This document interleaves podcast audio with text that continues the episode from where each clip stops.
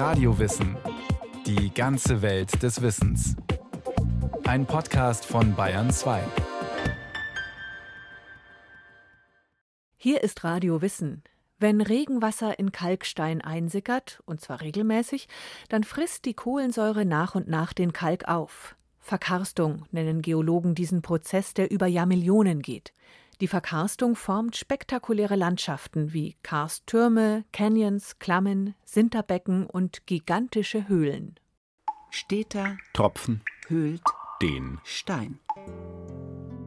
Die Weisheit, dass selbst kleine Wassertropfen einen massiven Stein mit der Zeit aushöhlen können, stammt angeblich vom antiken griechischen Lyriker Cheurelos von Samos. Bekannt gemacht hat den Sinnspruch der römische Dichter Ovid.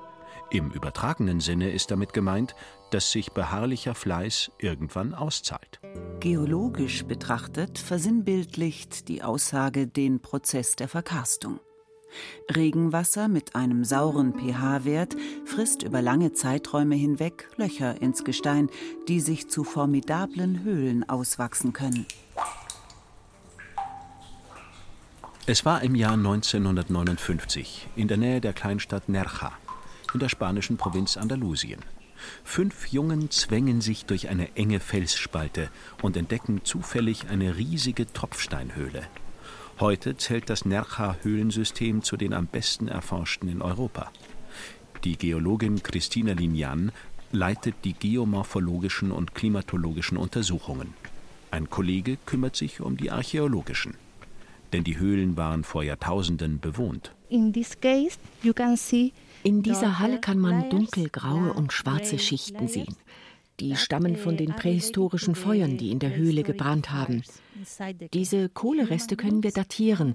Dadurch wissen wir, wann die Höhle bewohnt war und wann nicht. Die letzten Menschen haben vor 40.000 Jahren in der Höhle gewohnt. 40,000 years ago. Für Klimaforscher bietet die Höhle besonders wertvolle Erkenntnisse. Christina Lignan erläutert, dass hier im heute sehr trockenen und regenarmen südwestlichen Spanien früher viel Regen gefallen sein muss. Sonst wäre ein Karsthöhlensystem dieser Größenordnung nicht möglich. Wir gehen davon aus, dass das Klima wesentlich feuchter und auch wärmer war als heute. Denn damit aus diesem festen Dolomitmarmor so eine enorme Höhle wird, sind große Mengen Wasser nötig. Es muss also viel geregnet haben, sodass es zu einer üppigen Vegetation und reichlich CO2 kam, was den Stein ausgehöhlt hat. Der befestigte Weg durch die Höhlengalerien ist knapp fünf Kilometer lang. Die bislang freigelegte Fläche beträgt fast 35.000 Quadratmeter. Christina Lignan und ihr Team graben sich aber immer weiter in den Berg hinein, entdecken stets neue Höhlenräume. The name of this hall is Ghost Hall. Diese heißt Geisterhalle. Hier sind einige Stalagmiten, die wie Gespenster aussehen. Und interessanterweise ist das die letzte Halle, in die sich die jugendlichen Entdecker damals vorgewagt haben, denn hier haben sie zwei menschliche Skelette gefunden. Two human skeleton on the floor of the cave.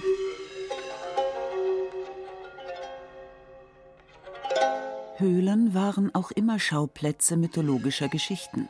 Zeus wurde in einer Höhle geboren, Orpheus stieg durch eine Höhle in die Unterwelt hinab. Platon erklärte mit dem Höhlengleichnis seine Weltsicht. Dante ließ sich von Höhlen zu seinem Inferno inspirieren. Runde, ovale, zylinderförmige oder pyramidenartige Felsformationen, dramatische Steilwände, überhängende Felskaskaden, die durch die Verkarstung entstanden sind, haben schon immer die Fantasie der betrachtenden Menschen angeregt. Sie meinen Gespenster, Madonnen, den gekreuzigten Christus, Elefantenrüssel oder Phallus-Symbole zu erkennen. Die unterirdische Grabesstille tut ein Übriges dazu. Es sei denn, ein findiger Höhlenwanderführer wie dieser Italiener nutzt die Karstsäulen als Schlaginstrumente. So eine Höhle ist wie ein Auge ins Erdinnere. Denn wo Karst ist, ist der Weg von der Erdoberfläche in den Untergrund nicht weit. In einer Tropfsteinhöhle gehen Stein und Wasser fließend ineinander über. verschmelzen miteinander im Lauf von Jahrmillionen. Wenn das Wasser sehr lange an derselben Stelle herabtropft, kann sich ein von der Decke hängender Stalaktit mit dem am Boden wachsenden Stalagmiten verbinden.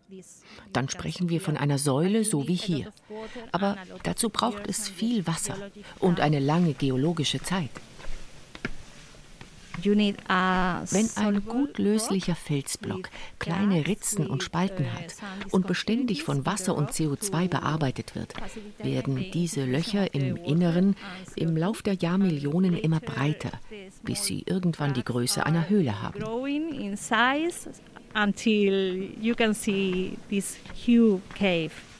Die Verkarstung in der Gegend von Nercha ist allerdings so gut wie beendet. Es fehlt schlicht der Regen. Von den Stalaktiten tropft es nur noch selten herab. Heutzutage fließt sehr wenig Wasser hier rein. Es regnet kaum und die Ritzen in der Decke sind mit Sedimenten verstopft. Deshalb sind die Infiltration und die Wassermenge geringer als früher. Also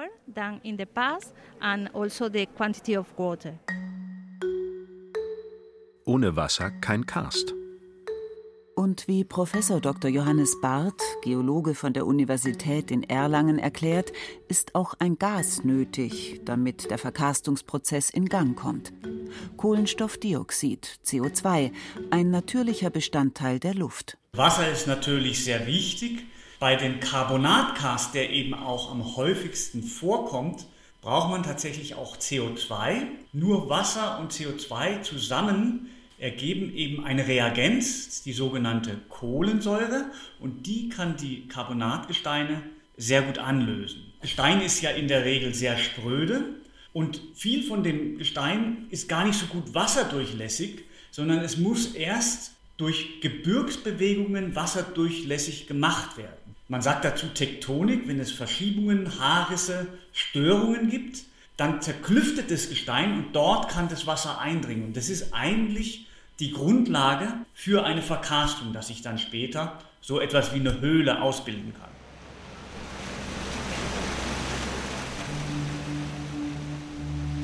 Die Hügelkette, in denen die Höhlen von Nercha liegen, ist nur ein paar hundert Meter von der Küste entfernt. Vom Boot aus hat man eine gute Sicht auf die Betische Cordillere, im Deutschen besser als andalusisches Faltengebirge bekannt. Für den Geologen Pablo Jiménez Galivan Professor an der Universität in Malaga und seine Kollegen ist dieses mediterrane Küstengebirge sowas wie ein großes Freiluftlabor. In der Höhle von Nerja haben sie eine erstaunliche Entdeckung gemacht. In der Höhle haben wir zwei Typen von Bakterien gefunden. Die einen, die CO2 verbrauchen und die anderen, die CO2 produzieren. Wir versuchen herauszufinden, warum beide Typen gleichermaßen in großer Anzahl vorkommen. Ich weiß von keinem anderen Ort, wo das so passiert. Interessant sind natürlich die Bakterien, die CO2 quasi auffressen. Wenn wir es irgendwie schaffen würden, diese Bakterien in großem Umfang zu nutzen, hätten wir eine großartige natürliche CO2-Senke. Schlummert im Karst ein Mittel zur CO2-Verringerung? Diese Forschung steckt allerdings noch in den Kinderschuhen. Blickt man vom Boot auf die zerklüfteten Felsen, an die die Wellen des Mittelmeeres brannten, denkt man zunächst nicht an die Alpen. Aber, wie der Geologe Gavilan erklärt, ist die karstige Felsküste genau das, der hinterste Teil der Alpen. Bevor das Gestein hier zusammengeschoben wurde, gab es ein Inlandsmeer. Dort haben sich riesige Mengen von Kalk gebildet. Das erstreckte sich über das ganze Hinterland. Und wo viel Kalk ist, gibt es in der Regel auch viel Karst. Bei der Gebirgsbildung sind wir hier an der Küste quasi der letzte Abschnitt. Geologisch entsprechen die Felsen denen in den Alpen. Nur wurden die hier am Meer als letzte hochgedrückt. Wir haben das jüngste Gestein, fast schon jungfräuliches Gestein, in dem sehr viel Verkarstung stattfand. Durch die Auffaltung an der Küste haben sich Felsschichten horizontal angeordnet. Sie liegen förmlich aufeinander. In diese sandwichartigen Schichten kann das Salzwasser leicht eindringen und so die Verkarstung vorantreiben. Ein Ergebnis? Kleine mit Meerwasser gefüllte Karsthöhlen. die vom Boot aus kaum zu erkennen sind, in die man aber hineinschwimmen oder, wie der Outdoor-Guide Miguel Joven, mit dem Kajak hineinpaddeln kann fast alle den süßen Wasser, das wir hier in diesem Punkt von Malaga haben, in Nerja zum Beispiel, ist unter Erde. Das Wasser fließt und fließt von ganz weit weg, von der Sierra Nevada. Das ist fast 90 Kilometer weit weg von uns, geht unter die Berge und kommt bis uns hier in die Küste. So, wenn wir mit dem Kajak hier sind, kannst du ganz genau sehen, wie den Süßwasser von dem Boden, von dem Meer und das mischt sich mit dem Salzwasser. Und dann kann man sehen, dass das Wasser plötzlich ist nicht so transparent. Und das merkst du, wenn du tauchst oder wenn du schnorkelst an einem Punkt, wo eine Quelle von Süßwasser unter dem Meer. Und das können wir hier sehr viel sehen. Eine andere Folge der intensiven Verkarstung an der andalusischen Küste? Das Wasser hat Schneisen in die oberste Felsschicht gefressen. Regnet es, was in den vergangenen Jahren allerdings selten ist, bahnt sich das Regenwasser über Wasserfälle den Weg ins Meer.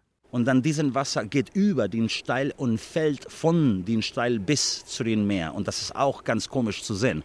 Es gibt zwei oder drei Naturwasserfällen, die von den Steil bis zu dem Meer runterfällen. Eines genau hier hinten, da. Manchmal ist der Maro-Wasserfall nur ein Rinnsal, manchmal ein Sturzbach. Professor Gavilan blickt von der Reling eines umgebauten Fischerbootes zu den Bergketten, die sich parallel zur Küste ausbreiten. In weiter Entfernung sind schneebedeckte Gipfel der Sierra Nevada zu erkennen. Zwar bestehen die Bergmassive aus unterschiedlichen Gesteinsarten, sind aber alle durch eine starke Verkarstung geprägt. Alles hier ist Karst. Neben dem Höhlensystem von Narcha gibt es ganz in der Nähe ein weiteres, sehr markantes Karstgebiet, El Torcal de Antequera. Während wir hier an der Küste vor allem verkarsteten Marmorstein haben, handelt es sich in Torcal um Kalkstein, der wesentlich schneller und extremer verkarstet. Der Karst am Meer ist 250 Millionen Jahre alt, der in Torcal nur 50 Millionen. Y las del Torcal de Antequera tienen 50 millones de años. Anders als etwa beim fränkischen Jura-Kalkstein ist Karst keiner erdzeitlichen Epoche zugeordnet. Kalk ist besonders anfällig für Verkarstung, aber es gibt auch Sandsteinkarst, etwa in der sächsischen Schweiz, oder Gipskarst, wofür die südafrikanischen Tafelberge ein bekanntes Beispiel sind. Karst gab es immer auf der Erde und Karst wird es immer geben, solange sich Wasser und CO2 zu Kohlensäure verbinden und den Stein bearbeiten. Diese typischen Landschaftsformen sind in vielen Gegenden touristische Attraktionen geworden. Zum Beispiel das Karst-Naturschutzgebiet El Torcal, etwa 40 Kilometer von der andalusischen Küstenstadt Malaga entfernt. Der Weg ins Hinterland steigt stetig an. El Torcal ist ein Ausläufer der Sierra Subetica und liegt auf 1100 bis 1400 Metern Höhe. Vor 100 Millionen Jahren war das Gebiet vom Titismeer komplett bedeckt. Tiere, Pflanzen, kleine Organismen lagerten sich am Meeresboden ab und wurden zu Kalksedimenten, Schicht über Schicht. Durch das Zusammendrängen der eurasischen und der afrikanischen Erdplatte wurden diese Kalksteinschichten hochgehoben. Es kam zu sogenannten Dehnungsklüften, in die Wasser eindrang. Die Folge? Kohlensäureverwitterung in großem Ausmaß. Der jetzt trocken liegende Kalkstein wurde förmlich auseinandergerissen und von CO2 angeknabbert. Wandert man heute über den ehemaligen Meeresboden, kommt man sich vor wie in einer Science-Fiction-Landschaft. Die bizarren Formen der Karstfelsen sehen aus, als hätte sie jemand mit einem Computerprogramm entworfen und in die Landschaft geschmissen. Übereinander gestapelte Steinschichten, die an Paletten erinnern, Türme, Kegel, Pyramiden, die auch von einem Bildhauer stammen könnten. In dieser Karstlandschaft gibt es wirklich witzige Formationen. Die Felsen sehen aus wie Blütenkelche, Hütchen, Würfel oder Schrauben. Und im Boden lauern viele Klüfte, Spalten, Dolinen. Davon hat die Landschaft ja auch ihren Namen. Torcal, das bedeutet Trichter. Wir wandern hier in einem riesigen Labyrinth. Maria Questa arbeitet als Rangerin im Naturschutzgebiet. Sie hält die Wanderwege instand, hilft bei Forschungen mit und führt Besucher durch die Karstlandschaft. In Karstlandschaften kann man leicht den Boden unter den Füßen verlieren. Die Spalten, Risse und Schlucklöcher sind oft unter Büschen und Sträuchern versteckt. Ein falscher Schritt kann schmerzhafte Folgen haben. Deshalb sollen sich Besucher des Parks nur auf den markierten Wegen aufhalten. Mitarbeiter wie Maria Questa dürfen zu Forschungszwecken natürlich in die Karsthöhlen rein. Ich bin schon in mehrere Höhlen hinabgestiegen. Eigentlich ist es verboten, weil Todesgefahr herrscht. Ein Mensch passt kaum durch die engen Spalten hindurch und das Gestein ist sehr porös. Das ist jetzt der Eingang zu einer Klamm, die dann übergeht in eine Höhle, die 40 Meter in die Tiefe reicht. Das Problem der Höhlen hier ist, dass sie vertikal angelegt sind.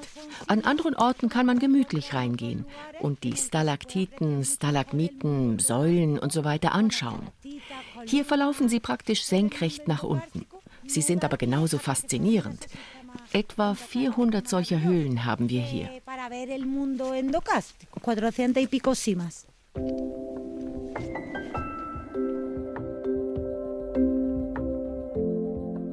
Wer schon mal in den Plitwitzer Seen, den Kirka-Wasserfällen in Kroatien oder den Badewannen-ähnlichen Felsbecken im türkischen Pamukkale war, der hat schon in Karst gebadet.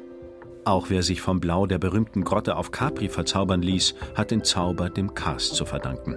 Die Mittelmeerküste ist an vielen Abschnitten gesäumt von Karstgestein, wie Dr. Annette Regulus, Geologin am Geozentrum Nordbayern in Erlangen, erklärt. Europa hat von allen Kontinenten den allerhöchsten Anteil an Karstgebirgen. Also 22 Prozent von Europa ist tatsächlich eine Karstlandschaft. Vor allem natürlich der Mittelmeerraum. Wir reden da über Italien, Spanien, auch Südfrankreich und so weiter. In Deutschland, muss man sagen, gibt es neben der schwäbischen und fränkischen Schweiz, die ja die meisten Leute kennen, noch den sogenannten Muschelkalkkarst. Und der wiederum reicht von Stuttgart bis nach Mitteldeutschland hinein. Je nach Region, Klimaverhältnissen und Niederschlagsmengen unterscheiden die Geologen den vollentwickelten Holokarst und den weniger entwickelten Merokarst. Der Merokarst, der kommt vor allem in den kühl gemäßigten Breiten vor, also hier zum Beispiel Mittel- und Westeuropa. Und der Merokast, der enthält auch oft einiges an Vegetation und wird deswegen auch als grüner Karst bezeichnet. Es gibt hier auch die typischen Karstformen, aber eher in kleinerer Form ausgebildet, im Gegensatz zum Holokarst. Der Holokarst wiederum, der kommt jetzt eben in tropischen, subtropischen und nur manchmal in gemäßigten Breiten vor. Hier haben wir jetzt wesentlich eine größere Ausprägung der einzelnen Karstformationen. Diese Formationen tragen zum Teil recht kuriose Namen, je nachdem wo oder von wem sie zuerst kategorisiert wurden. So bezeichnet der Cockpit-Karst eine Landschaft mit schmalen, länglichen Karstrillen, die ein bisschen an Pockennarben erinnern. Cockpit Country ist eine Gegend auf Jamaika, wo es genau so aussieht. Nach einer Karstlandschaft auf Kuba wurden kegelförmige Formationen als Mogotes getauft. Turmartige Strukturen heißen nach ihren chinesischen Vorbildern Feng Kong. Der Kegelkarst und auch der Turmkarst, die kann man eigentlich zusammennehmen. Der Kegelkarst ist ein volltropischer Karst und hier hat man so mäßig steilwandige Turmberge, die man sich hier vorstellen muss. Und dann der Turmkarst, der unterscheidet sich vom Kegelkast darin, dass der eben sehr steilwandig ist, dass es wirklich so Einzelerhebungen sind wie Türme. Und die beiden kommen im Holokarst vor. Aus dem Alpenraum ist vor allem die Karstform der Klamm bekannt. Ein tief eingeschnittenes Tal, das sich oft nach oben hin verengt und so spektakuläre Überhänge bildet. Und auch Dolinen gehören zum Landschaftsbild der Alpen. Die Dolinen, das sind recht flache und so trichterförmige Geländemulden. Das sieht ein bisschen aus wie so kleinere Löcher in der Oberfläche, die einen unterirdischen Abfluss haben. Die haben normalerweise einen Durchmesser von einigen Metern bis zu einigen Zehnermetern. Die findet man vor allem in Karstgesteinen, wo man sehr leicht verwitterbare Kalke vorfindet, die meistens auch dünnbankig ausgeprägt sind und wo das Niederschlagswasser eben gut in den Untergrund eindringen kann, also zum Beispiel eben wieder an Gesteinsklüften oder Störungszonen. An diesen Bruchstellen können dann zwei Prozesse ansetzen, wie der Erlanger Geologieprofessor Johannes Barth erklärt. Korrosion und Erosion. Ganz einfach gesagt, Korrosion ist eigentlich die chemische Verwitterung, also Auflösen vom Gestein. Und die Erosion, das ist die physikalische Verwitterung, eigentlich das Abtragen von Gestein durch Wind zum Beispiel oder aber auch durch Einbrechen eines Hohlraums. Es gibt aber auch diesen erosiven Aspekt, nämlich dann, wenn der Hohlraum instabil wird und zum Beispiel zusammenbricht und es entsteht eine Doline, das hat, dann ist die Ursache Korrosion, aber das Einbrechen selber, das wäre wieder Erosion. Egal ob durch Erosion oder durch Korrosion, egal ob überirdischer Fengkong und Cockpitkarst in den Tropen oder unterirdische Stalaktiten und Stalagmiten in fränkischen Tropfsteinhöhlen, Verkarstung ist ein extrem langwieriger Prozess. Karst hat auf die Menschen schon immer eine Faszination ausgeübt. Und Karst polarisiert. Manche Künstler oder Schriftsteller wie Peter Handke sehen im Karst das Fragmentarische, Zerbrechliche als Symbol der menschlichen Vergänglichkeit. Andere, wie Johann Wolfgang von Goethe, der ein leidenschaftlicher Steinesammler war, halten Karst für minderwertig, weil porös. Goethe schätzte robustes Gestein, wie etwa Granit. Die kontinuierliche Verwandlung von Stein zu Wasser und von Wasser zu Stein, das Ineinanderübergehen von Erdoberfläche und Untergrund und die permanente Veränderung der Landschaft faszinieren Künstler ebenso wie Wissenschaftler. Die Geologin Annette Ratcheles mich begeistert an den Karstlandschaften eben dieses speziell schroffe, aber dann natürlich auch aus wissenschaftlicher Sicht, wenn es eben darum geht, dass das Wasser natürlich auch gereinigt wird, wenn es eben durch eine Karstlandschaft hindurchfließt. Und zu guter Letzt natürlich die Höhlen. Also diese Karsthöhlen sind natürlich wunderschöne Phänomene, wo man nur jedem anraten kann, sie sich mal anzuschauen und sich davon auch einfach ein Stück weit verzaubern zu lassen. Oder wie es ihr Kollege, der Geologe Pablo Jiménez Gavilan aus Malaga formuliert: Die Natur ist einfach die beste Künstlerin. Alle Formen, die sich Menschen jemals ausgedacht haben, hat die Natur im Karst schon längst geschaffen.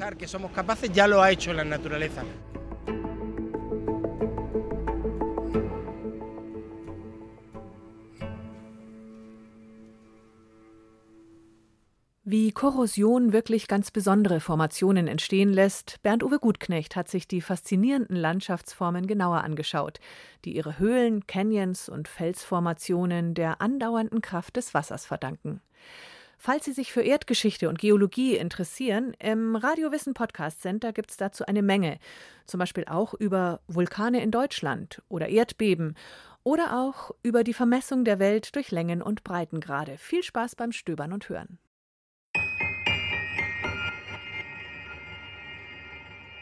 Bitte noch nicht abschalten, wir haben nämlich noch eine Bitte. Radio Wissen gehört zu den stärksten Podcast-Angeboten des Bayerischen Rundfunks, aber wir möchten natürlich noch besser werden. Und dafür brauchen wir Sie und Ihre Meinung. Bitte beteiligen Sie sich an unserer Umfrage. Mehr dazu finden Sie in den Show Notes. Vielen Dank.